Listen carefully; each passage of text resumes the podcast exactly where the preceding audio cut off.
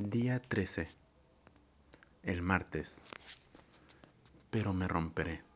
Me he de romper, granada en la que ya no caben los candentes espejos biselados, y lo que fui de oculto y leal saldrá a los vientos. Subirán por la tarde purpúrea de ese grano, o bajarán al ínfimo ataúd de ese otro, y han de decir, un poco de humo se retorcía en cada gota de su sangre y en el humo leerán las pausas sin sentido que yo no escribí nunca por gritarlas y subir en el grito a la espuma de sueño de la vida, a la mitad de una canción quebrada en áspero clamor de cuerda rota.